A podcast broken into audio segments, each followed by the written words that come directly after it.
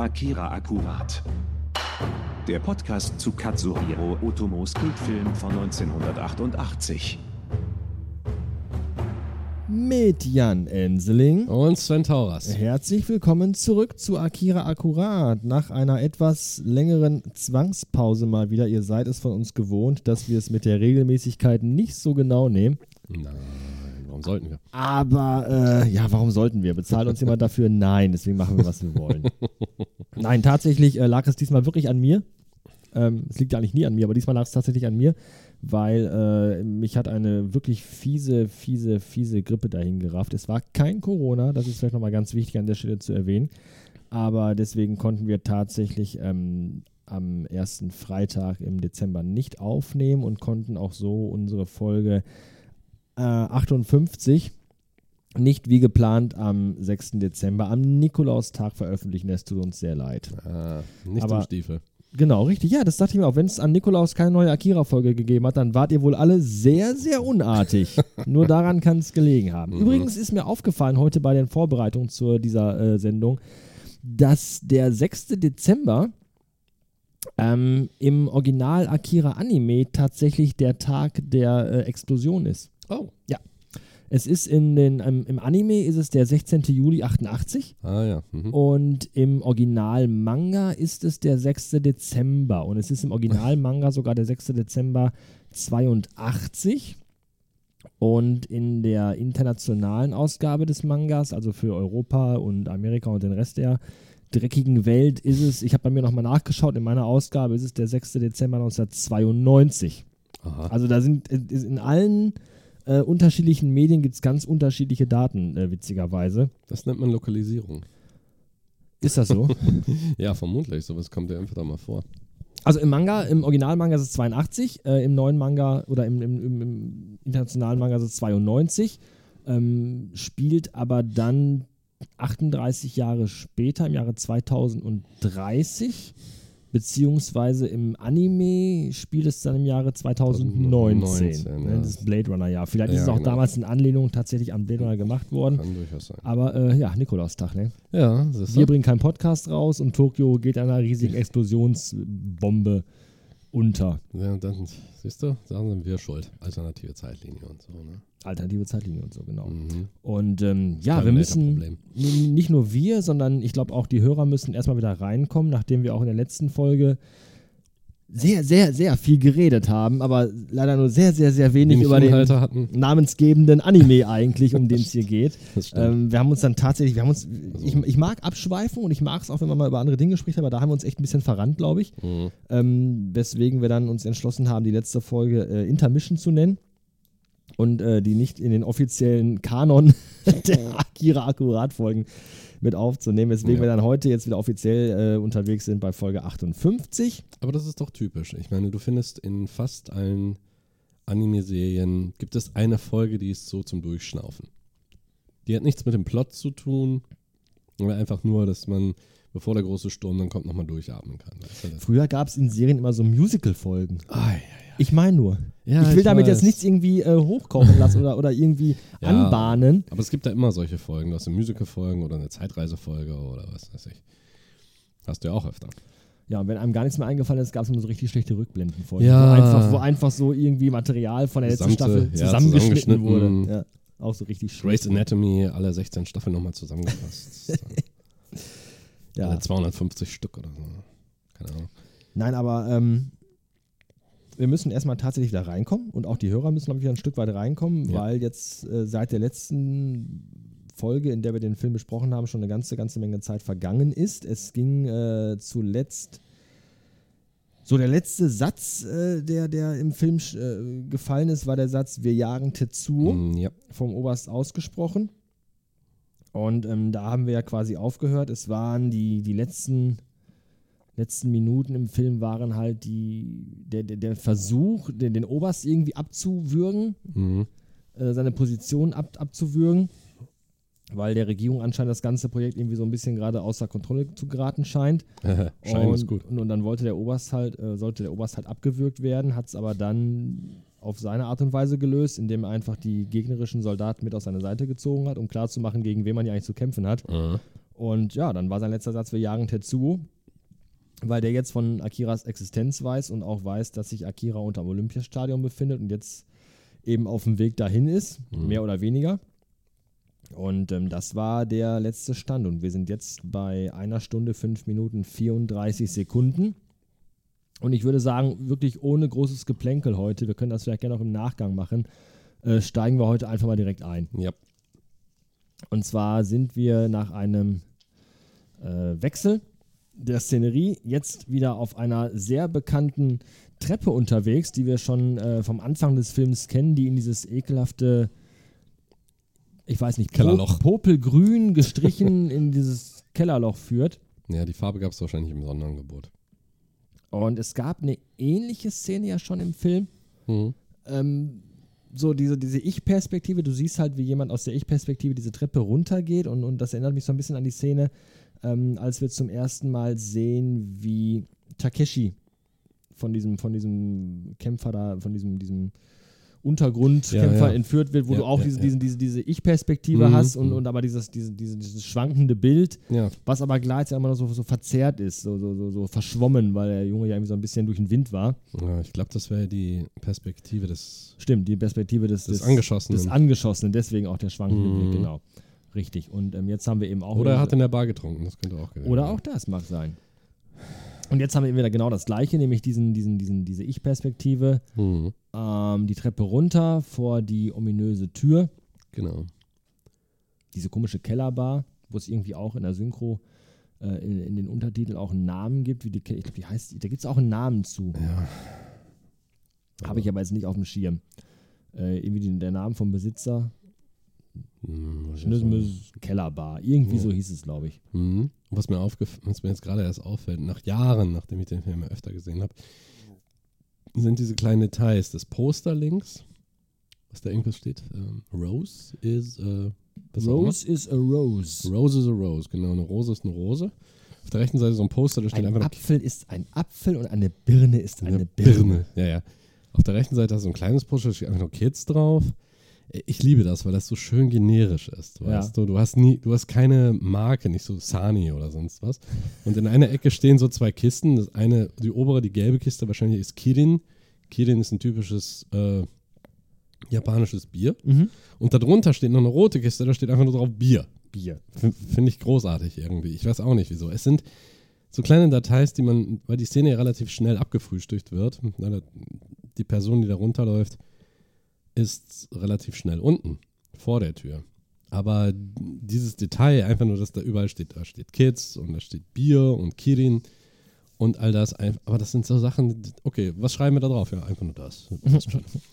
Aber soll vorkommen. Ich habe heute zum Beispiel noch bei einer älteren Folge von Anime Abandon mal reingeschaut, von Bennett the Sage.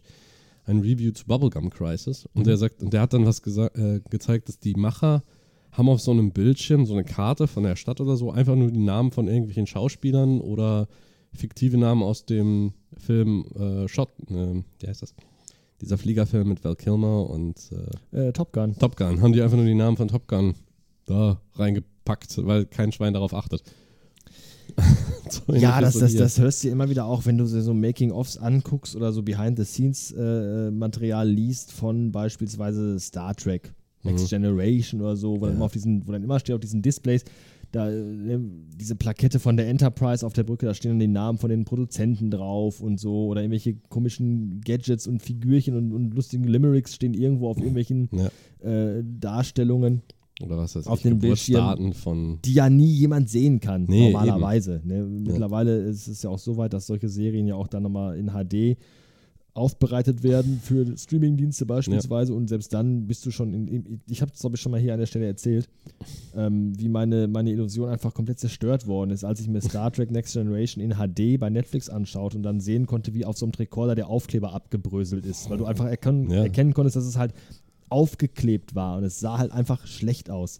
Da lobe ich mir manchmal doch das verschwommene Fernsehbild von meinem Röhrenfernseher von vor 20 Jahren. Das hat dann seine Vorteile, ja. Das hat dann doch irgendwo wieder seine Vorteile. Ich bin auch kein Freund davon, irgendwie so alte Filme müssen meiner Meinung nach auch nicht komplett HD restauriert werden. Das hat auch seinen Charme, mhm. wenn du nicht alles im, im höchsten Detail immer erkennen kannst. Was ich hier schön finde, ist äh, bei dieser Eingangsszene jetzt, oder bei diesem Eingangsbild in dieser Szene, ähm, die, das ganze, dieser ganze Bereich vor der Tür, das, du spürst, du, du, du riechst quasi, wie es Ja. da müffelt, so richtig abgestanden. Da stehen olle Bierkisten rum, wo olle Bierflaschen drin sind, wo wahrscheinlich schon unten dieser ab, diese, diese, diese Mhm. was sich da abgesetzt hat, schon so eine Ja. leichte pelzige Schimmelschicht vielleicht schon drauf ist. Also es ist schon Ja. wirklich gelungen. Auch ich, niemand möchte dieses Geländer anfassen, wenn er die Nee, Treppe runtergeht. definitiv nicht. Es Kein- ist schon sehr, Es sehr. war ja auch so. Wir haben, als wir ganz am Anfang, wenn wir ganz zurückgehen zum Anfang des Films, der begann ja praktisch in der Bar. Mhm. Und dieser eine Punk, der dann die Liebesperlen respektive die Erdnüsse haben wollte, der ist ja auch nur runtergegangen, hat, Mhm. seine, hat seine Zigarette ausgedrückt, ist runtergegangen, der hat das Geländer auch nicht angefasst. Ja, da hat er die Hände in der den hat schön die Hände in den Taschen Mhm. gelassen. Richtig. Ähm, passend zu 2020, schätze ich. Ähm, äh, ja. Äh, aber äh, ja, das ist so etwas, das, das haben die sehr gut gemacht, das Feeling dieser Welt rüberzubringen, mit all diesen kleinen Details, mit dem den Dreck an den Wänden. Hatten wir auch in einer anderen Szene, als Tetsu diese schlimmen Kopfschmerzen zum ersten Mal hatte. Da haben wir auch über die Hintergründe gesprochen, dass wo die Rohre zum Beispiel langlaufen, da hast du den, den Rost zum Beispiel, der an den Wänden klebt. Mhm. Das ist einfach nur gemalt worden. Das ist eine Szene von, was weiß ich, von zwei, drei Sekunden. Aber jemand hat sich die Mühe gemacht, das so im Detail so hinzukriegen. Und auch die Tür selber in der Bar. Du siehst, das hat jemand mit Weiß tatsächlich, äh, ach, die Tür ist nicht groß genug, dann pinsel ich noch links und rechts dann. Weil man nicht erkennen kann, was jetzt das darstellen soll. Vielleicht Es, ist, ich finde das hier oben, wo du halt den Schriftzug Mhm. Adults Only siehst, Ja.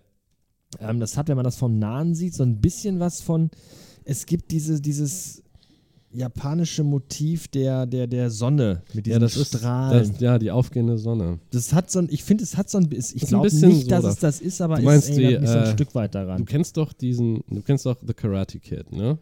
Ja. Ne? Der, der Alte mit äh, Pat Morita. Mhm. So, und äh, Daniel trägt ja auch dann dieses Stirnband. Genau, das, so- genau, so, wo das drauf ist, genau, richtig. das Ja, ist. daran erinnert mich das so ein Die bisschen. japanische Flagge ist ja ein weißer Punkt, nee, ein roter Punkt auf einer weißen, auf einem weißen Hintergrund, was ja die aufgehende Sonne Japans darstellen soll, aber manchmal hast du auch das. Die ostfriesische Flagge ist übrigens weißer Adler auf weißem Grund. Ja, natürlich.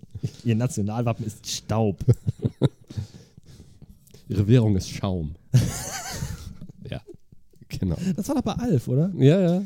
Ich glaube, du kommst vom Planeten K781. Was, du meinst Niesbeck? Da gibt es gar, kein exis- da gibt's gar, kein, gar kein intelligentes Leben. Ihr Nationaltier ist Staub. So. Ich finde das aber ganz nett, dass hier für das internationale Publikum noch mal drauf geschrieben wird, Adults Only, wo wir da im tiefsten Tokio sind, vermutlich. Obwohl, das könnte natürlich auch sein, dass das mal. Äh, Ja, es ist ja auch heute so, wenn du durch Japan, durch Tokio gehst. Ich war ja Ja. bei Lumia schon sehr oft in Tokio gewesen. Nicht. Aber ähm, du kennst das aus Filmen, äh, Ja. von Fotos in, in, in Japan. Natürlich haben die sehr oft sehr viel ihre, ihre äh, Bildsprache, ihre Piktogrammsprache, ihre, Mhm. ihre Zeichen. Aber auch da gibt es immer wieder mal Bereiche, wo englische Sprache einfach äh, Ja, abgedruckt ist, angewendet wird. Das ja. ist halt einfach hier und da, ähm, wird das auch immer mehr. Das ist, es war früher, glaube ich, auch mal weniger. mhm. Ähm, das ist ja bekannt, dass das Japan sich eigentlich immer ähm, sehr abgeschottet hat. Ja, Gerade gerade nach dem Weltkrieg hat sich Ja. Japan sehr abgeschottet und, und wollte eigentlich mit der Außenwelt nichts zu tun haben. Ist für mich so ein Grund, warum ich dieses Land so unglaublich sympathisch finde. So einfach so, nee, wir sind hier für uns, möchten eigentlich mit euch von der westlichen Welt und so gar nichts Mhm. groß zu tun haben Ja. ist mir sehr sympathisch. Und ähm, ja, aber auch einfach aufgrund von, von, von Globalisierung, die Welt wird kleiner, die jungen Leute und, und all das, was da so mit reinspielt, findet natürlich auch da irgendwo ein Stück weit ähm, eine Amerikanisierung statt. Wahrscheinlich nicht so gravierend wie hier in Europa, aber ein Stück weit natürlich schon. Ja, das liegt auch daran, dass das moderne Japan oder auch viele moderne Liederschreiber beispielsweise in Japan, die haben auch gar kein Problem damit, englische, äh, englische Wörter oder englische Texte in ihre äh, Musik einfließen zu lassen. Das findest du häufig auch bei, auch bei älteren Anime zum Beispiel. Es gibt so eine Serie von Go Nagai, die heißt äh, Cutie Honey. Auch im Japanischen halt, die heißt Cutie Honey. Ja. Also du hast dann schon den englischen Einschlag und die haben dann auch immer eng englische Wörter drin.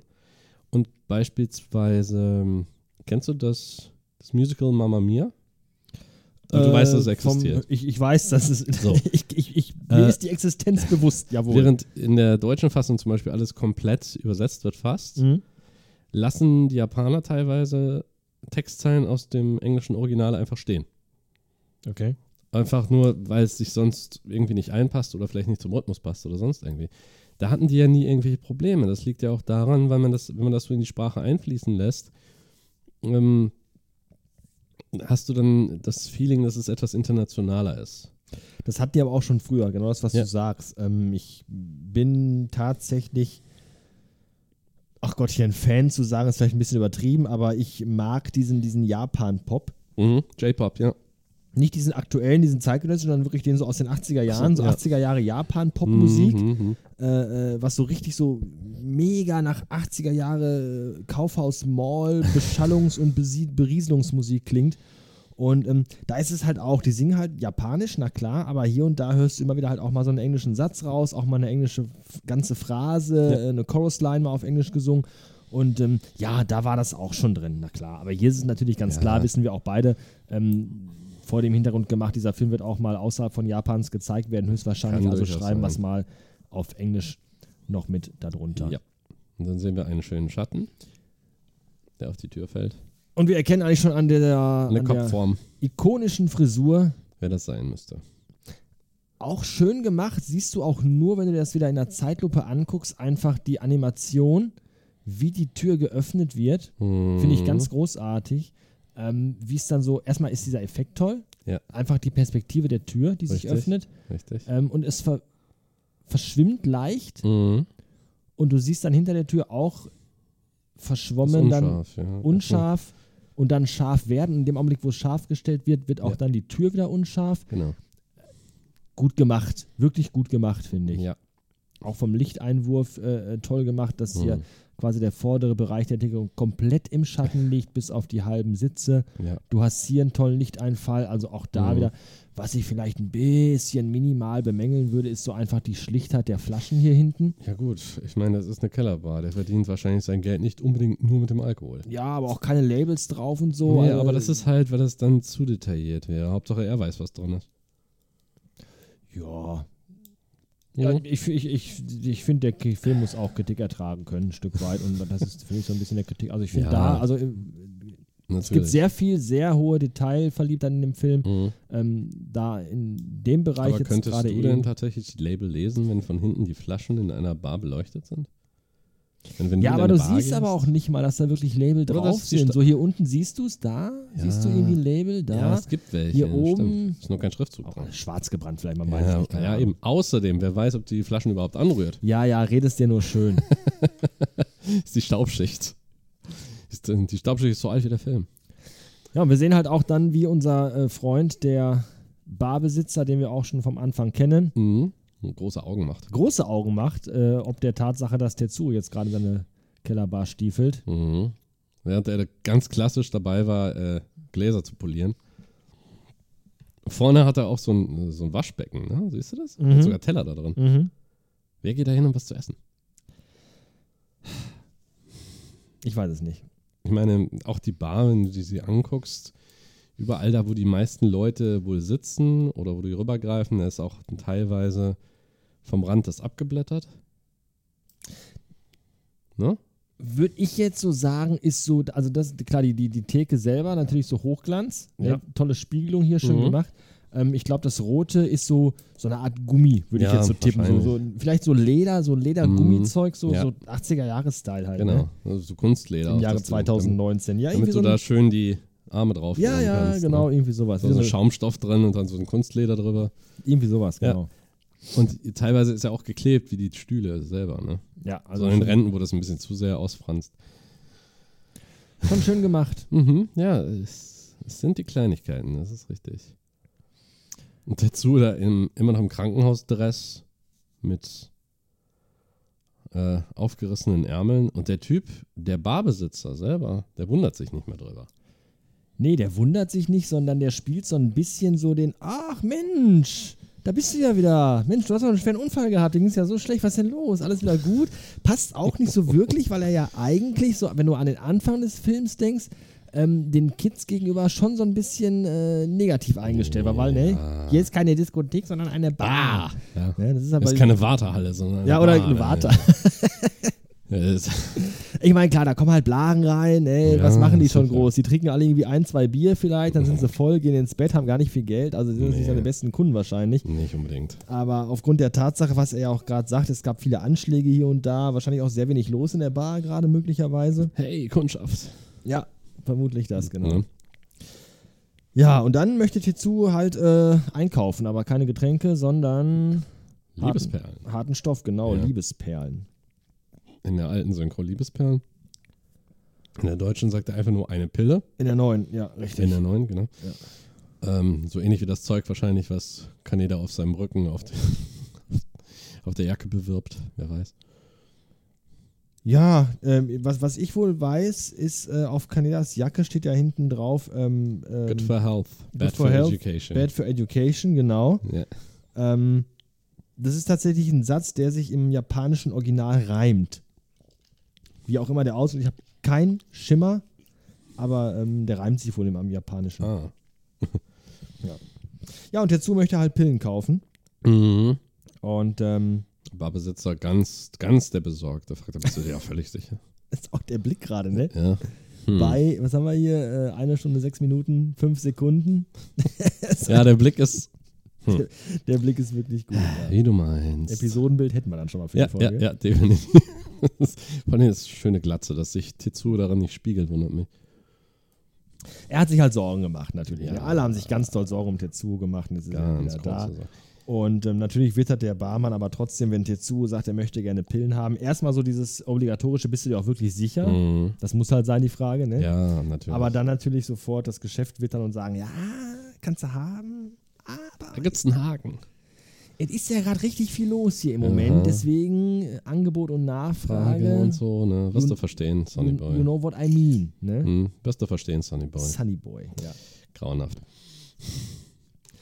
Ja, und dann erfahren wir aber auch nicht mehr, jedenfalls in dem Moment nicht, ähm, was Tetsu davon hält Nee, und was er dazu sagt. Es gibt aber ein schönes Foreshadowing. In der neuen Synchro sagt er, die Preise explodieren. Mhm. Ich frage mich, was Tetsuo mit dem. Die Bar ist ja praktisch auch explodiert dann. Ich meine, das ist so ein nettes Foreshadowing, finde ich. Ja, gut, wenn man, wenn, man, wenn man sich ganz weit aus dem Fenster lehnt, Ja. kann man das als Foreshadowing. wenn man es im Nachhinein weiß, ja, aber Ja, ich glaube nicht, dass nicht das irgendwie in der deutschen neuen Synchro so. Ja, was er, worauf er hinaus will, ist halt die Tatsache, dass im Moment kommt sehr wenig Leute rein. Äh, Im Moment wahrscheinlich, wir haben uns Sorgen gemacht. Ich glaube, das ist dann, wer weiß, welche Leute Tetsuo gekascht haben, das weiß er ja nicht. Und vielleicht, wenn er, wenn die irgendwie erfahren, dass er irgendwie mit Tetsuo zu tun hat, wird er auch direkt gekascht. Hohes Risiko, hoher Gewinn, ne? Meine Meinung? Meine Meinung ist die, er kennt Tetsuo von früher, er, er weiß noch nicht, wie Tetsuo jetzt tickt. Nee. Er kennt Tetsuo von früher. Früher war Tetsuo der kleine Lappen, der immer so hinter Kaneda hergerannt ist, Mhm. der, der immer im Schatten von Kaneda stand und deswegen denkt er sich auch, ach hier komm, den kann ich Ja. über den Tisch ziehen. Der Ja, hat eh keine Ahnung von nix. Ja. Der wird sich in 100 Jahren nicht wagen, auch nur ein Widerwort gegen das zu sagen, was ich ihm jetzt sage Aha. und wird es so hinnehmen, weil er eben Tetsuo noch so Ja. kennt, wie er halt ähm, zu Beginn des Films war und, Mhm. weiß eben halt nicht, was mit Tetsuo bisher passiert ist und wie das auch Tetsuos Charakter ja auch verändert hat. Ja, natürlich. Es wird, wir hatten ja schon den, die Halbzeit haben wir ja rum. Und jetzt fängt es, glaube ich, so langsam an, dass Tetsu mit der Vergangenheit so ein bisschen aufräumt. Das sind ja, bei ihm hat sich ja alles gedreht. Vollkommen. Um 180 Grad. Und jetzt macht er, naja, wie es nun mal so ist, wenn du ein neues Leben anfängst, ne? Manchmal machst du Dinge kaputt, die ja zu deinem früheren Leben gehören. Ja, es muss ja auch einen Grund haben. Ich meine, das. Ich vermute vielleicht ein Stück weit auch, ähm, dass, dass er jetzt in dieser Situation, in der er sich jetzt befindet, dieses, diese Übermacht, die er jetzt in sich ja auch spürt, die er Mhm. so langsam auch kontrollieren kann, Ja. ähm, dass er die natürlich jetzt auch nutzt und dass die ihm auch so einen so, so, so, einen- so, einen- so einen emotionalen, auch so einen charakterlichen Push gegeben hat. Ja, er fühlt, natürlich fühlt er sich stärker und Natürlich. unbesiegbar und größer und mächtiger. Mhm. Auch das werden wir gleich nochmal ähm, in der nächsten Szene sehen und hören auch vor allem. Ähm, und dann dachte sich natürlich auch, jetzt, jetzt so, hier hole ich mir erstmal Liebesperlen, weil das war Mhm. ja früher so vielleicht gar nicht seins gewesen Nee, unbedingt. In den, in den Mangas schon eher. Ähm, auch wenn wir da nicht so tief drauf eingehen wollen, in den Mangas wird dieses ganze Thema Drogen nochmal ganz äh, viel intensiver beleuchtet, als es im Film am Anfang eigentlich nur angedeutet wird. Ja. Auch nicht vor allem von der Clique, sondern von diesem anderen Typen, der reinkommt. Mhm. Ähm, dass die Clique um Kaneda Drogen nimmt, wird eigentlich nie thematisiert. Im Manga wird es thematisiert, relativ früh auch schon. Ähm, wird da klar gemacht, dass sie eigentlich alle Drogen nehmen. Und im Film eigentlich nicht. Zumindest wird es nicht gezeigt. Und, und jetzt sagt sich Tetsu halt auch, okay, jetzt ist halt, Ja. komm, ich bin jetzt halt der geile, harte Typ. erstmal hier in die Stammkneipe fahren und dem mal erstmal zeigen, wo der Hammer, wo der Frosch die Locken hat. und, wer, und wer ich jetzt hier bin. Und Ja. das ist eben genau das. Und damit rechnet unser, unser dicker Chef hier eigentlich überhaupt nee, gar nicht. überhaupt nicht. Natürlich nicht. Wie denn auch? Er hat, das ist so dieser Typ, der vergräbt sich da in seiner Bar jede Nacht. Er weiß, was er tagsüber treibt. Und kriegt dann ja eigentlich von den aktuellen Ereignissen nicht so viel mit. Und dann auch über seinen kleinen Fernseher, der an der Wand hängt. Ja, super, aber da, da wird kaum die Regierung dann raus. Ja, wir haben jetzt ein neues Versuchsobjekt. Nummer 9 und Nummer so und so viel. Bleiben Sie dran für die neuesten Informationen. Jetzt gleich, nach dieser Werbepause. Nach dieser Werbepause. oh mein Gott, dieses Messer schneidet so durch einen Schuh. So ungefähr. Übrigens läuft da immer noch dieselbe Musik im Hintergrund wie am Anfang der Szene. Ah. Also am Anfang des Films. Mhm. Es ist dieses gleiche Gedudel Das ist vermutlich seine Lieblings-CD. auf äh, Repeat gestellt. Mhm. Natürlich. Ja, und wenn er dann äh, seinen, seinen Satz gesprochen hat, alles wird teurer, du verstehst das schon sicher, Mhm. haben wir auch dann überraschenderweise keinen, keinen weichen Cut, keine Schwarzblende, sondern direkt einen sehr harten Cut. Das Bild Mhm. wird einfach von jetzt auf gleich ohne, ohne irgendeinen Hinweis oder ir- ohne irgendwie, dass man was ahnen könnte, schwarz. Ja. Und ähm, blendet dann im Grunde, denkt man zumindest wieder genauso auf wie vorher. Du siehst Ja. wieder die Stufen, siehst aber dann, dass es jetzt nicht von oben nach unten geht, sondern der Blick jetzt von unten nach oben geht. Genau. Also kommt jetzt jemand auf uns zu, nämlich Yamagata und Der Kai andere. heißt der, glaube ich. Yamagata Ne? und der andere. Kai. Das ist der Name, unser Schlipsträger. Heißt der Kai? Ich glaube schon, es ist Kai. Gut. Nicht Kay, sondern Kai. Nee, nee, schon klar.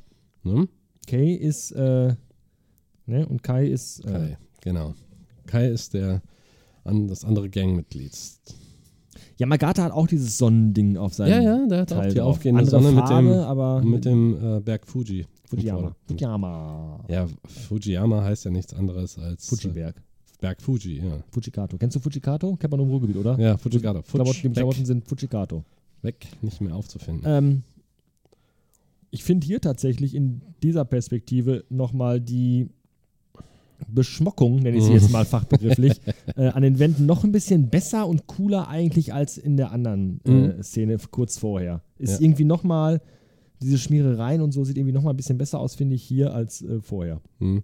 Ich habe mal in einem bei, bei Gibson, William Gibson, in Neuromancer, gibt es eine Szene, in der der Protagonist irgendeine, auch eine total versiffte Treppe raufgeht. Und da beschreibt Gibson, äh, dass der Urin von den Leuten, die da immer hinpinkeln, das wird nicht weggewischt oder weggeschrubbt, sondern da wird irgendeine spezielle chemische Mischung da drauf gekippt und die, das zwar neutralisiert irgendwie, aber dann auch eine eigene Schicht bildet und leicht luminesziert oder so. Da, äh, das, Wie ist auch so ein, das ist auch so ein Detail, weißt du, von, das macht dieses, ähm, dieses Feeling aus, dieses dystopische Feeling. Auch hier, du hast ja auch überall, äh, wenn die an, mit der Hand an den Wänden sind oder wenn das immer abblättert oder wenn es reinregnet, keine Ahnung, da kümmert sich ja auch niemand wirklich drum, um das mal richtig sauber zu machen, sondern das wird ja notdürftig geflickt. Ganz am Anfang haben wir das gesehen mit dem Panzertape an dem, an dem, äh, an der Lichtwerbung. Ja, es ist halt immer dieses typische, du Ja. hast, du hast einmal diese, diese, diese Zukunfts-Science-Fiction ähm, Visionen von dieser sauberen, tollen, perfekten, Mhm. einwandfreien hast- Welt. Ja, du hast Utopien und du hast Dystopien. ne? Dieses, dieses, genau, dieses typische Star Trek-mäßige, wo Mhm. einfach alles blitzeblank ist und überall Meister Popper den ganzen Tag nur benutzt wird. Und du hast eben genau das, dieses, dieses kaputte, dieses. Es hat beides irgendwo seinen Charme. Sein Charme, natürlich. Aber ich persönlich bin halt immer irgendwie mehr Freund von, von Ja. diesem kaputten, dystopischen, Ja. abgefuckten. Ich kann dir auch gar nicht mal sagen, so genau warum, aber irgendwie fasziniert mich das dann doch immer mehr. Ja, letzteres hat mehr Potenzial für, für Drama. Weil es ist ja nicht nur so. Wenn's- weiß ich gar Da, nicht. also, warte, in Star Trek ist es ja so. Als Star Trek ja, Next nimm, mal, nimm, mal, Generation nimm mal nicht Star Trek als Beispiel. Star oder Trek irgendwas anderes. Normalerweise, wenn du, sagen wir mal so, wenn du allgemein eine sehr saubere Zukunft hast, eine sehr saubere Zukunftsperspektive, Mhm. kommt das Drama aus den Konflikten zwischen den Personen. Mhm. So. In einer dystopischen Welt hast du den Konflikt nicht nur zwischen den Personen, du hast ihn auch zwischen verschiedenen Gruppierungen und auch sogar mit der Welt selber. Denkst du mal, ein ganz extremes Beispiel ist Judge Dredd. Das ist eine extrem dystopische Zukunft. Mhm, ne? Ja. Die ist da extrem, dass die Leute unter anderem immer in Konflikt stehen, in Konflikt mit dem System und sogar im Konflikt mit der Umwelt, weil keiner von denen rausgehen kann. Denn alles, was außerhalb der Megastädte sich befindet, bringt dich um. Deswegen haben dystopische Zukunftsvisionen oder dystopische Geschichten haben mehr Potenzial für gute Geschichten, für mehr Drama. Während du eine saubere Zukunft hast, eine Utopie, äh, geht es zwar auch um Konflikte, aber da geht es eher um das Positive, um die Konfliktlösung und wie man da hinkommt.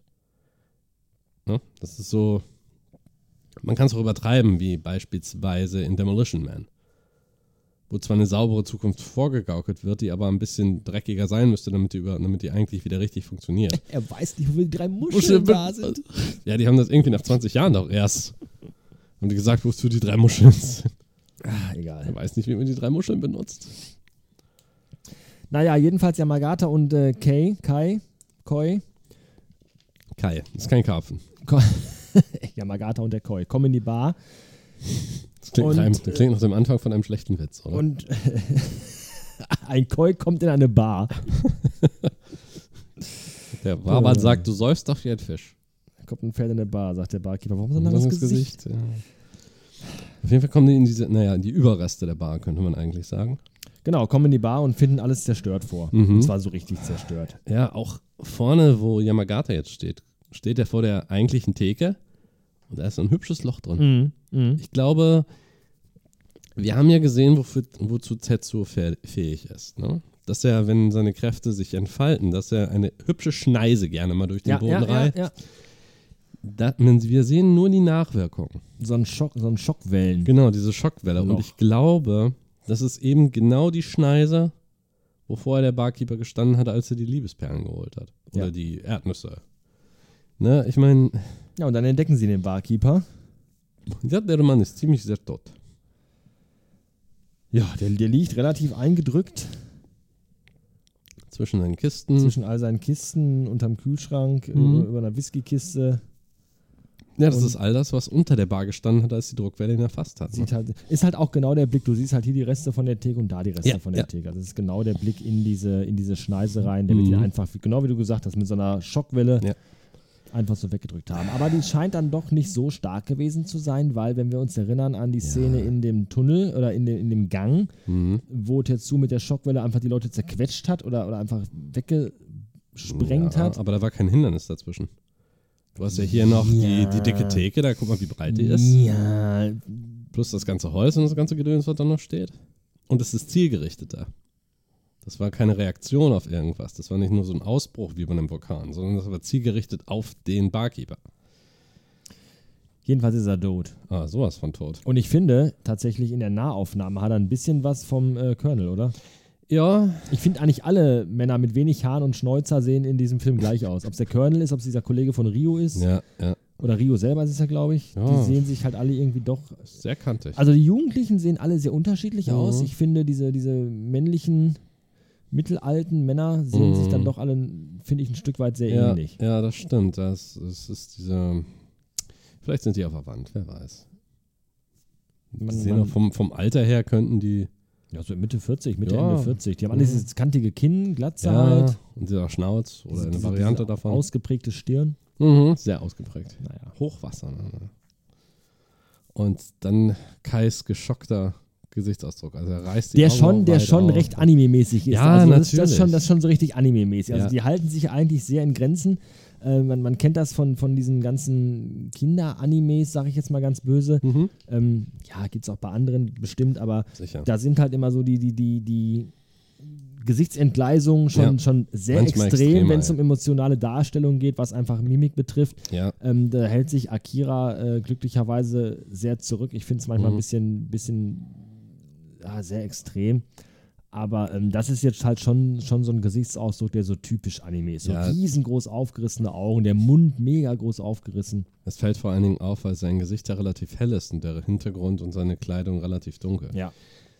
Also Und dann, m- mega shocking. Ja, und äh, er springt da dann auch zurück vor Schreck und selbst Yamagata muss die Zähne zusammenbeißen, weil er es im ersten Augenblick nicht glauben kann.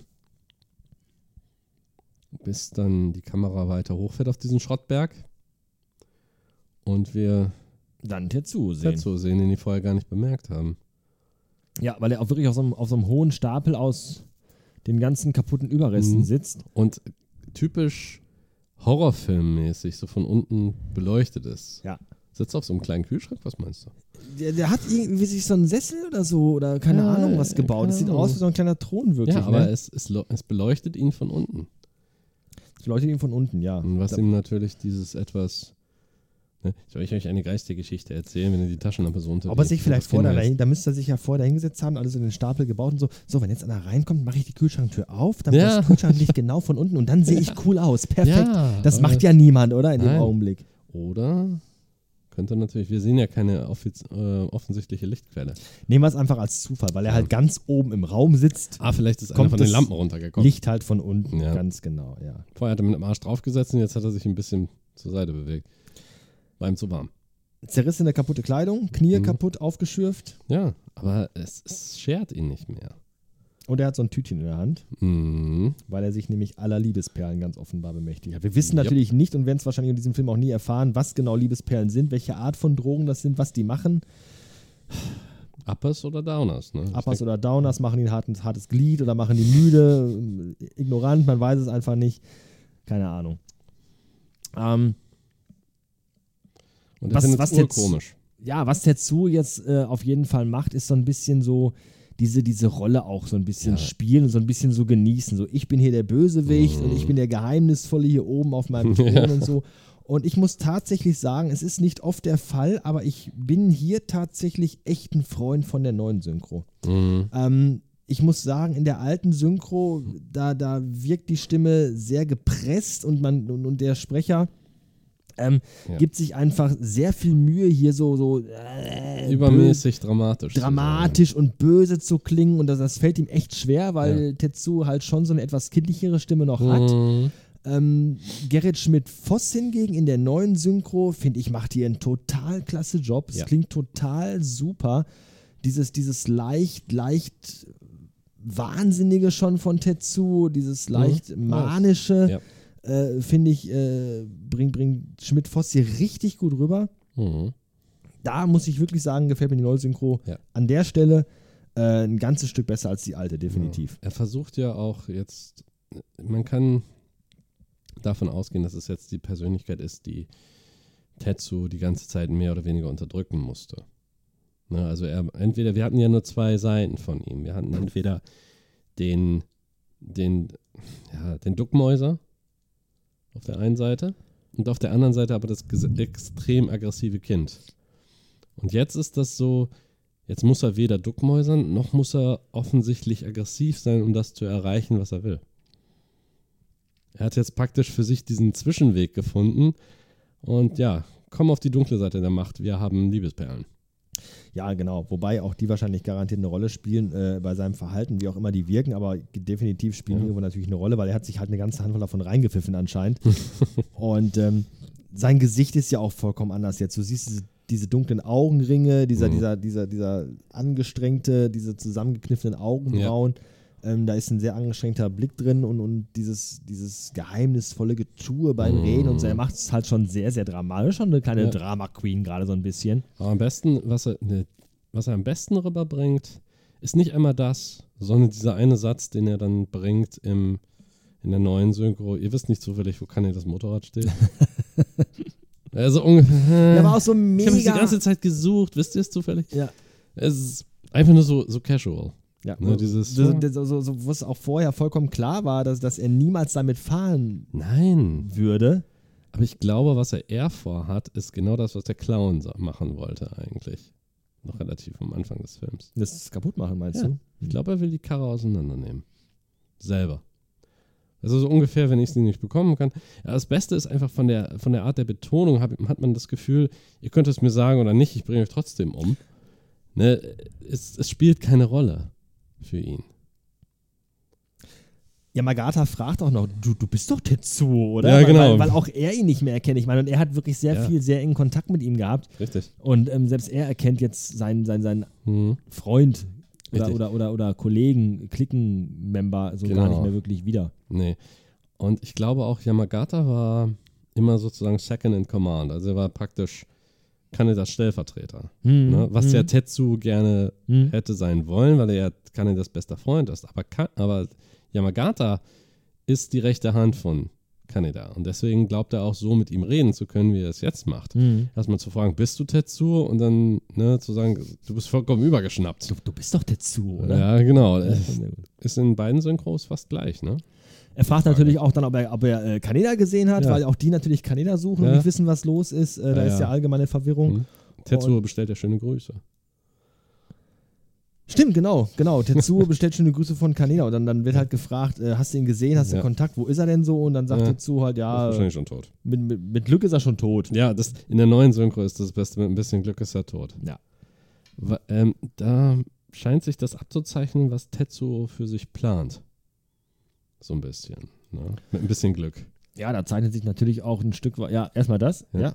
Ähm, und dadurch, äh, damit einhergehend, ähm, zeichnet sich natürlich auch ab, wie, wie Tetsuo jetzt halt zu Kaneda steht. Mhm. Der, der immer, in dessen Schatten er immer stand und der aber trotzdem Vorbild immer für ihn war, ihn nie wirklich die, die, die, den Raum gegeben hat, den er gerne gehabt hätte. Mhm.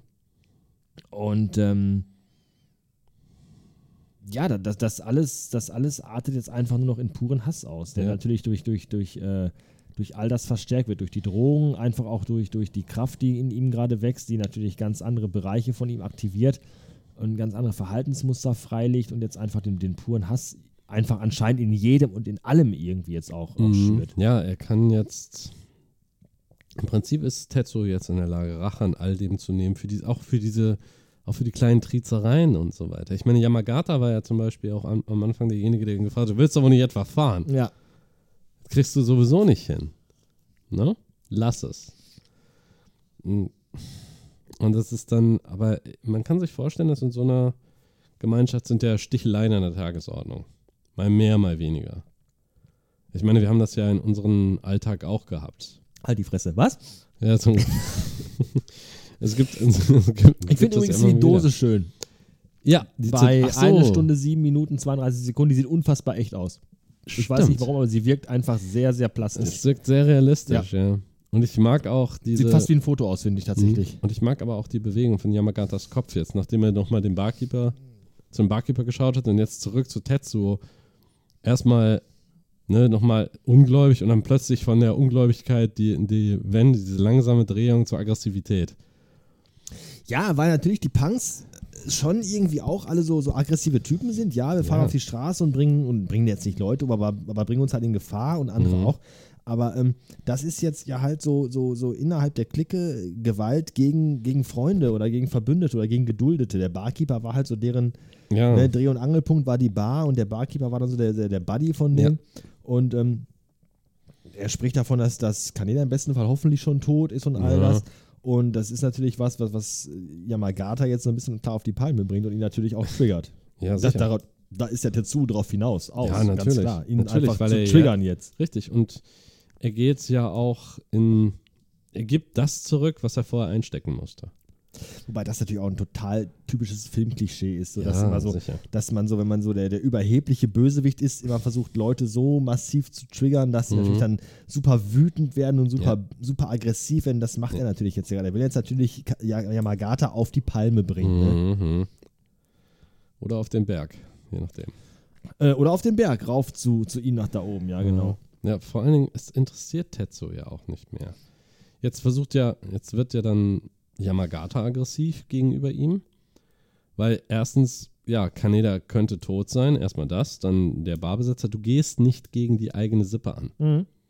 Und das ist eben äh, Ehre unter Dieben, weißt du, so ein bisschen. Dass Mhm. man, sobald man in dieser In-Group ist, gehört man dazu und nur die eigenen Leute dürfen dich dann dürfen dich dann triezen oder hänseln oder sonst irgendwas, aber wenn es hart auf hart kommt, wenn du die Gruppe verrätst, dann ist, ja, dann ist der Drops gegessen, dann geht gar nichts mehr.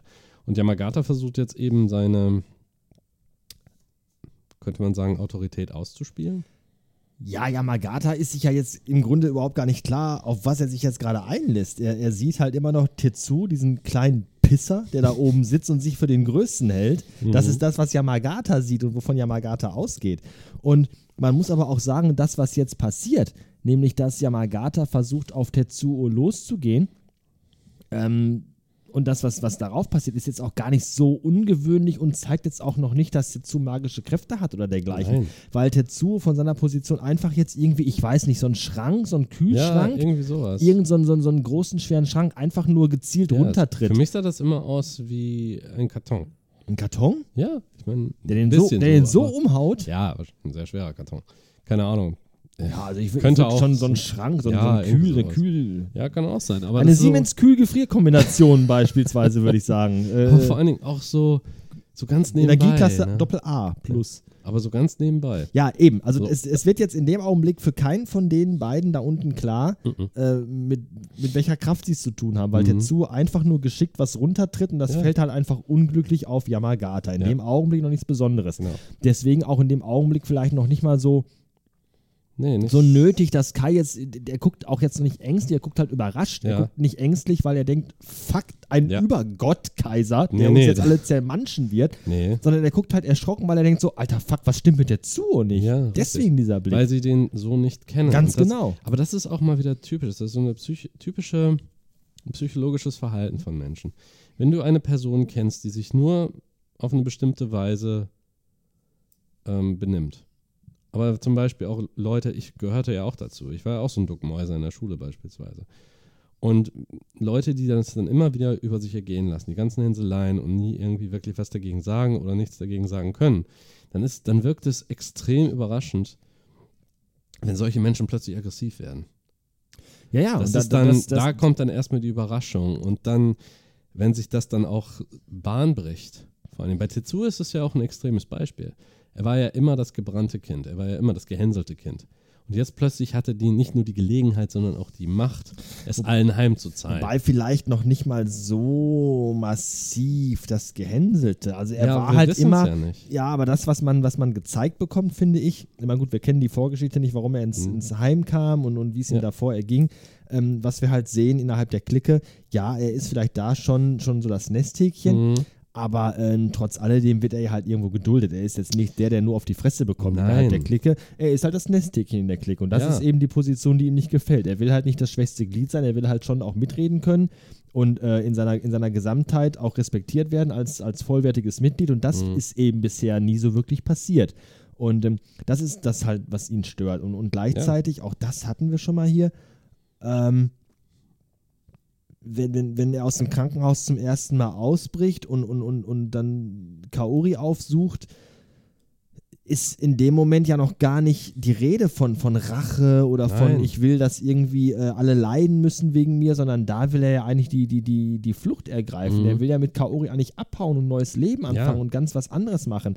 Deswegen bin ich der Meinung, ja, das stimmt, was du sagst. Da ist irgendwo eine Grunduraggressivität in ihm drin, die raus will. Mhm. Bestimmt. Ähm, die hat vielleicht sogar irgendwie ein Stück weit jeder von uns in sich drin. Ja, der eine mehr, der andere sicher. weniger. Ähm, die wird bei ihm natürlich jetzt potenziert durch einfach äh, das, das, das, das Forcieren ja auch der, des, des Doktors Mhm. dieser Kraft in ihm drin und auch durch die Drogen, die er vielleicht genommen hat. Das Ja. spielt, glaube ich, alles irgendwo eine Rolle und, und, und wird zu so einem Gebräu, zu so einer Suppe aus, aus äh, Emotionen in ihm drin. Aber ich bin der Meinung, dass das nicht unbedingt jetzt einfach so die, die Potenzierung von, von Tetsus Charakter irgendwo ist. Das Nein. ist so meine Meinung. Es Wie gesagt, ist- alles, alles okay, aber das ist so meine Meinung. Ich glaube nicht, Ja. dass das genau das ist, was er ist in zehnfacher Potenz, sondern ähm, da spielen, glaube ich, auch äußere Kräfte mit eine Rolle. Klar ist das richtig, was du auch Immer. sagst. Natürlich ist da äh, eine Grundaggressivität drin, die raus will. Er fühlt sich unterdrückt.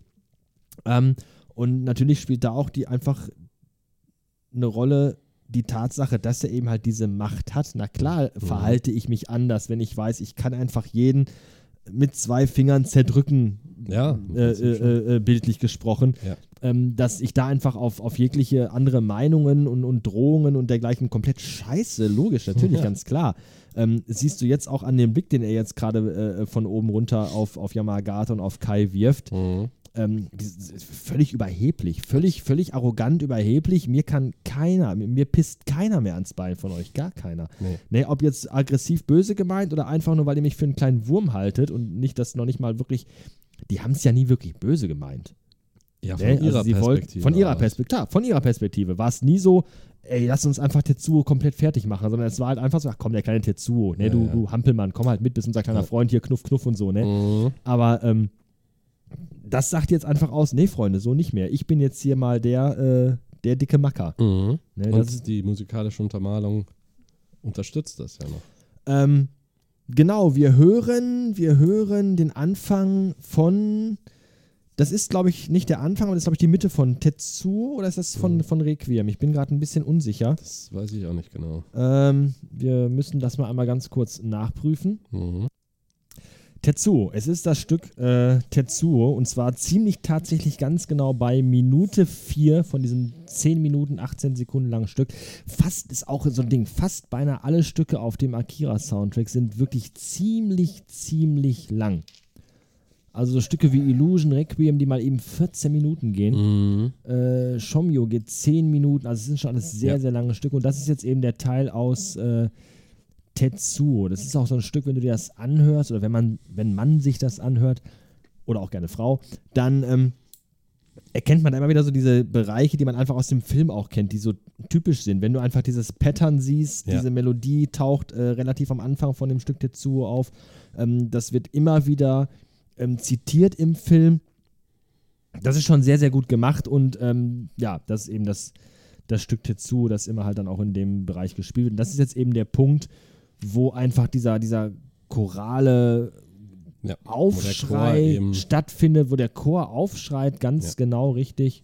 Das Stück soll ja auch innerhalb dieser zehn Minuten den, den, den Machtanstieg von Tetsuo ja auch zeigen, also musikalisch Mhm. zeigen und gleichzeitig, glaube ich, auch so ein bisschen den geistigen Verfall. Ja, das, das, das, das Stück ist wirklich so ein bisschen so die, die, die Evolution Ja. von, von Tetsuo, wird da so ein bisschen so. Das heißt So, so. ja, Macht korrumpiert und absolute Macht korrumpiert absolut. Ne, und wenn man nach der alten Synchro geht, ist es die Allmacht Gottes im Prinzip. Dann, äh, dann können wir ja uns vorstellen, was mit Tetsuo passiert. Wir haben ja tatsächlich sogar, weil ähm, wir ja den Soundtrack ähm, als Special Edition sogar auf Vinyl haben, gab es dazu ähm, so eine digitale Ein digitales Booklet. ein digitales Booklet mit äh, Kommentaren zu den einzelnen Stücken und da gibt es ein recht ausführliches, äh, einen recht ausführlichen Kommentar auch eben zu einem Stück Tetsu und da steht eben genau das drin, was wir auch gerade gesagt haben, nämlich dass das Stück so ein bisschen wirklich so diese Entwicklung ähm, von Tetsuo zeigt und einfach diese Entwicklung dieser, dieser Kräfte in ihm auch zeigt. Und was ich ganz interessant finde, ist, dass dieses Stück dann auch, wie es hier steht, in so vier Bereiche unterteilt ist, die auch mit vier verschiedenen Instrumenten wiedergegeben werden Mhm. nämlich ähm, einmal mit den, mit, mit den sogenannten äh, Gamelan, das sind diese, diese Trommelstöcke auf diesen Mhm. Bambusrohren. Die hören wir zum ersten Mal in Kanada. Genau, richtig, korrekt. Äh, dann gibt es eine äh, elektronisch äh, synthetisierte äh, ähm, Orgel. Mhm. Dann haben wir menschliche Stimmen, eben dieser, dieser Chorgesang und dann haben wir eben halt eine Hiradaiko nennt sich das, Flat Drum hier genannt. Mhm. Und ähm, das, die spielen eben diese vier verschiedenen Bereiche auf, ähm, aus denen das Stück besteht, nämlich Special Pattern, was wir gerade Ja. schon gesagt haben, dieses typische Klimbimsel Genau. Ja. immer, wenn halt diese, diese 3D-Animation kommt. Ähm, es gibt Awakening, was sehr bezeichnend ist, eben zu dieser, ja. genau eben zu dieser Szene gerade, wenn Ja. dieser Chorgesang aufkommt, Mhm. dass das, das wirklich, das finde ich ganz toll unterstreicht. Dieses Ja. jetzt wacht diese Macht in ihm auf. Das ist Mhm. großartig. Ähm, Children's Room Meditation, Mhm. Dieser ruhigere Bereich, wo wir dann wieder zurück diese Rückblenden haben in, in diese, in diese, ähm, in diese Lernzentren, wo wir einfach sehen, wie die Kinder an diese ESP-Geschichte dran trainiert werden. Mhm. Und wir haben Coda. Oder ja, das endet so ein Ausblende sozusagen. Genau, was einfach nochmal diese, diese, diese, diese, diese, ähm, ja, so den, den, den, den, den Moment darstellt, wenn es eigentlich fast schon da vorbei ist im Ja. Grunde. Was, was das nochmal auch Im sehr. Prinzip Coda ist ja eine Ausblende dann, oder das zum Ende hin eines größeren Musikstücks. Genau, wo wir dann auch wieder Gesang mit drin haben, auch wo wieder dieses kommt, so, äh, was wir schon oft übersetzt haben, ihr Schlafe, Akira und Ja. diese Sachen, das kommt dann wieder da mit rein. Und Frieden, Also die ja. Musik ist auch da, ähm, ich glaube, alleine über den Soundtrack könnte man vier Stunden reden, Vermutlich. weil ähm, erstmal das, die, die In Instrumentisierung, eine ganz Instrumentalisierung, Instrumentalisierung, Dankeschön, ähm, eine ganz spannende ist. Ähm, die Aufnahmetechnik eine ganz spannende ist. Es gibt unglaublich viele äh, Be Berichte hier über die einzelnen äh, Spektren und, und Frequenzen, die für die einzelnen Ja. Stücke benutzt worden sind. Aber einfach auch das, was, was die Musik aussagt und wie die Musik ähm, den Film nochmal unterstreicht. Das sind nicht einfach nur Songs, die gut passen und, und nett sind, Nein. sondern da steckt auch ganz, ganz Die viel mehr mit drin. gehören, die gehören dazu, zu dem Film. Die machen das. Es ist ähnlich bei, ähm, wie heißt das nochmal, ERB. Ähm, Was?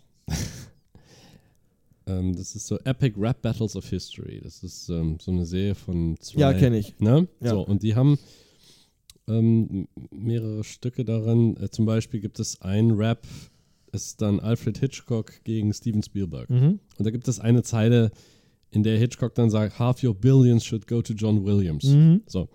Und Musik erzählt ja auch Geschichte. Ein ganz großartiges Beispiel äh, für das bei der musikalischen Untermalung, dass die auch die Geschichte erzählen kann, ist zum Beispiel aus Corpse Bride. Mhm. In Corpse Bride gibt es, glaube ich, auf der DVD und der Blu-ray gibt es die Möglichkeit, die Dialoge auszuschalten. Und du kannst den Film, der ist knapp anderthalb Stunden lang, nicht ganz, ich glaube 70, 80 Minuten, kannst du das nur laufen lassen, rein mit dem kompletten Sweet Soundtrack von Danny Elfman. Und du kannst dir tatsächlich den Film ansehen ohne Dialog und nur mit der Musik zusammen. Dieses Audiovisuelle macht tatsächlich Sinn. Weißt du, wo es das noch gibt? The Cell. Ah, Mit äh, Jennifer Lopez und Vincent D'Onofrio. und? Vincent D'Onofrio, Ja. genau. Der erste dicke Private Paula war und dann später irgendwie bei irgendeiner komischen Rechts Ja, der Law and Serie, Order. Law and Order mitgespielt hat. Ja, Ähm, auch. das ist halt auch ein ganz visuell unglaublicher Film. Mhm. Ähm, und auch da gibt es äh, bei der DVD die Möglichkeit zu sagen, ich Mhm. möchte bitte den Film nur mit Mhm. Soundtrack sehen. Ja. Geile Funktion eigentlich, oder? Finde ich total Eigentlich schon. großartig. Weil du kannst dir dann den Film tatsächlich ansehen, selbst wenn du den Inhalt dann schon kennst. Aber du kannst es dir auch nur mit der Musik ansehen und es ist wunderbar gemacht. Andersrum finde ich es auch spannend, wenn man die Möglichkeit hätte, den Film nur zu gucken ohne Soundtrack. Ja, Äh, es gibt, es gibt, das ist, ich muss das, wir packen das in die Show, das ist so großartig. äh, äh, äh, Star Trek ohne John Williams Ah. beispielsweise. Star Wars meinst du? Star Wars, danke, Entschuldigung an alle Fans. Oh oh. Ähm, und zwar gibt es da ähm, eine ganz ikonische Szene aus dem ersten Film, die komplett ohne Musik auskommt. Und zwar ist das die letzte Szene im Thronsaal. Mhm. Wenn Ah, alle nach das- oben wackeln und dann Mhm. äh, ihre Medaillen entgegennehmen. Ja, ja einfach nur so Was ja von, von, von sehr euphorischer Musik Ja, begleitet klar. wird und ganz feierlich und total und heldenhaft und all das und dann hörst du im Hintergrund nur die ein oder anderen. Und das ohne Musik, wenn du einfach hörst, Ja. wie die, Schritte, wie die da hochlaufen und Ja. dann grinsen die sich alle an und dann hörst du hinten immer so Husten aus Ja, dem genau. dritten, vierten rein. Ey, das ist so gut und daran merkst du einfach, wie, wie, wie, Wie kacke ein Film sein kann, wenn Ohne einfach Soundtrack. nicht den richtigen Soundtrack hat und wie wichtig einfach Soundtrack ist, um, um so, einen, so einen Film einfach zu einem ja, audiovisuellen Gesamterlebnis Mhm. zu machen. Es gehört einfach dazu. Und ein guter Richtig. Soundtrack macht ganz, ganz viel aus, finde ich, bei Genau. einem Film. Ein richtig ein guter Soundtrack unterstützt. Zählt die Geschichte mit. Und manche Ja, Soundtracks ja, kannst der, du der, der, der unterstützt halt einfach die Atmosphäre, die gerade Ja. vorherrschend ist. Und der, der, der bestimmt vielleicht ein Stück weit auch die Atmosphäre. Auf Natürlich jeden Fall. macht ein Soundtrack Auf das. jeden Fall. Ähm, das ist ja auch so. Du kannst, ich hatte das in der Schule in Musik tatsächlich während der Abi-Zeit. Haben wir Filmmusik durchgesprochen. Mhm. Und eine, ich kann mich nicht mehr erinnern, welche Szene das war. Ich kann mich aber erinnern, dass die Lehrerin dann zwei verschiedene Musikstücke ausgewählt hatte, um diese Szene dann zu untermalen. Ja. Und du hattest tatsächlich, du hattest eine ganz andere Geschichte im Kopf. Du hast einen komplett anderen Kontext gehabt für diese Szene. Und das ist es ja. Bei manchen äh, musst du dann auswählen, was die, die Musik kann das verändern. Und vor einigen Jahren gab es ja auch so eine Welle, diese AMVs, also Anime Music Videos, wo Leute dann einfach zufällig Szenen aus irgendwelchen Anime genommen haben und einfach nur eine Musik draufgelegt haben, die passt. Einfach so äh, eben komplettes Musikvideo mit Ausschnitten aus einem Anime, der überhaupt nichts mit dem Thema zu tun hat, aber das kombiniert wenn man das richtig kombiniert hat, hat das Sinn ergeben tatsächlich. Äh, King of My Castle, Wemdu Project. Hat überhaupt keinen Sinn ergeben eigentlich. Weil es einfach, genau, noch weniger You're the Reason. Ja You're the Reason, ja? Ja, haben die ja auch noch gemacht damit, aber das waren ja einfach nur wirklich zufällige Szenen in, weil King of My Castle hatte wenig, eigentlich gar nichts Überhaupt nichts. damit zu tun. Es waren einfach nur die Szenen sind cool, ja. Aber es gab ja häufig auch Musikvideos, äh, zum Beispiel aus den 80er Jahren, The Riddle, ne? Hast du das schon mal gehört? Near a tree by the river, there's a Ja, hole ja, the ich kenne das. Und dann läuft er einfach nur so durch ein Haus rum. Also im Prinzip macht das überhaupt keinen Sinn.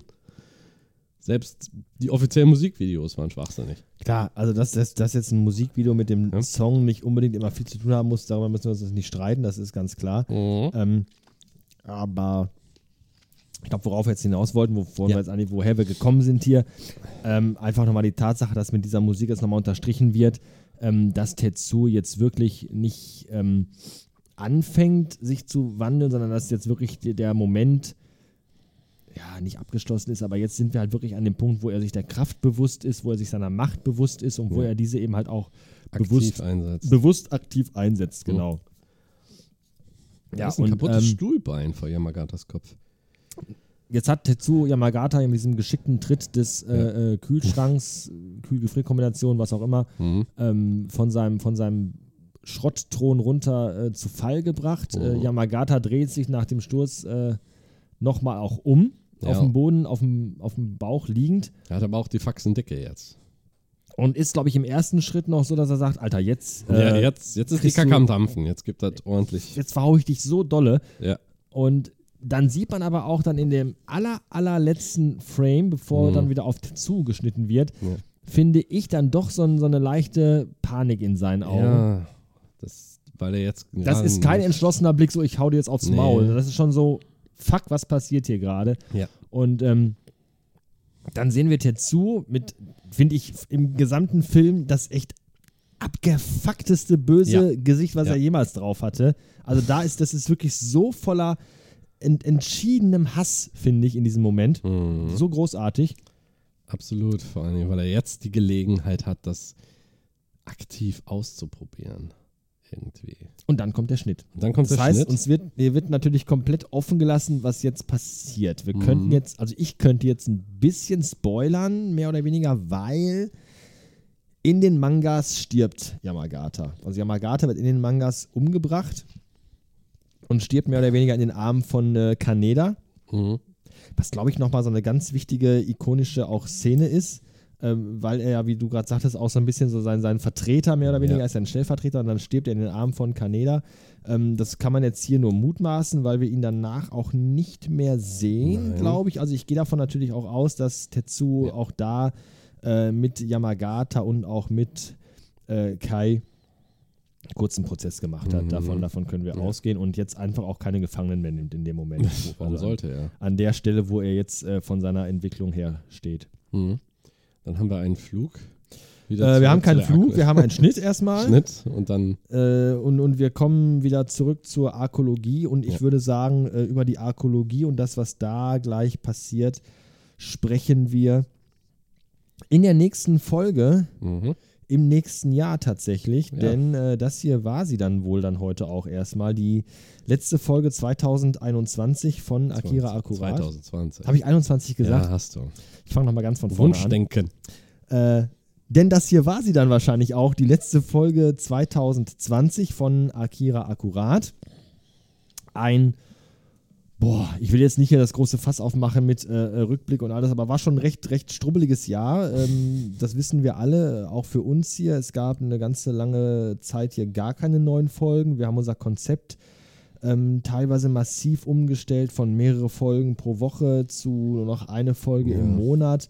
Ähm, ja, Qualität vor Quantität, ganz klar. Ja. Wir haben einfach nicht die Chance und die Möglichkeit, vor allem jetzt nicht, während auch diese Pandemie einfach um sich griff, ähm, uns da noch jede, jede Woche darauf zu konzentrieren, hier drei Folgen rauszurotzen. und haben gemerkt, das schaffen wir einfach zeitlich nicht. Nee, ich ziehe da immer sehr den Hut vor anderen Podcastern. Ähm, beispielsweise der liebe, geschätzte, hochgeschätzte Kollege Arne Ruddert, äh, der für so Dinge zuständig ist wie minutenweise Matrix, der aber auch äh, James Cameron Podcast gemacht hat und ganz viele andere Dinge. Ich äh, kenne so ein bisschen seine familiären äh, Hintergründe, weil er die auch schon mal erzählt hier und da und bin immer wieder begeistert. Auch Schlinge äh, ist so ein Typ, wo ich mir echt denke, Alter, wie schaffen die Leute das, sich so mehrmals pro Woche stundenlang in ihre kleinen Kämmerchen zurückzuziehen, ohne dass ihnen irgendeiner von den Familienmitgliedern auf den Sack geht? Ich, ich, ich weiß es nicht, verstehe es nicht. Ich ziehe da den Hut vor. Ähm, wir schaffen das tatsächlich nicht. Jeder hat ja auch andere Prioritäten im Leben, jeder ist da anders eingestellt, jeder geht anders mit solchen Sachen um. Ja. Ähm, wir haben uns jetzt dazu entschieden, die Geschichte hier tatsächlich einmal im Monat rauszurotzen. Ist für uns ein ganz gutes Pensum, glaube ich. Ähm, macht das Ganze nicht zu stressig, sorgt dafür, dass wir immer wieder auch genug Gesprächsstoff haben, wie man bei, der letzten Folge gemerkt hat. Ja.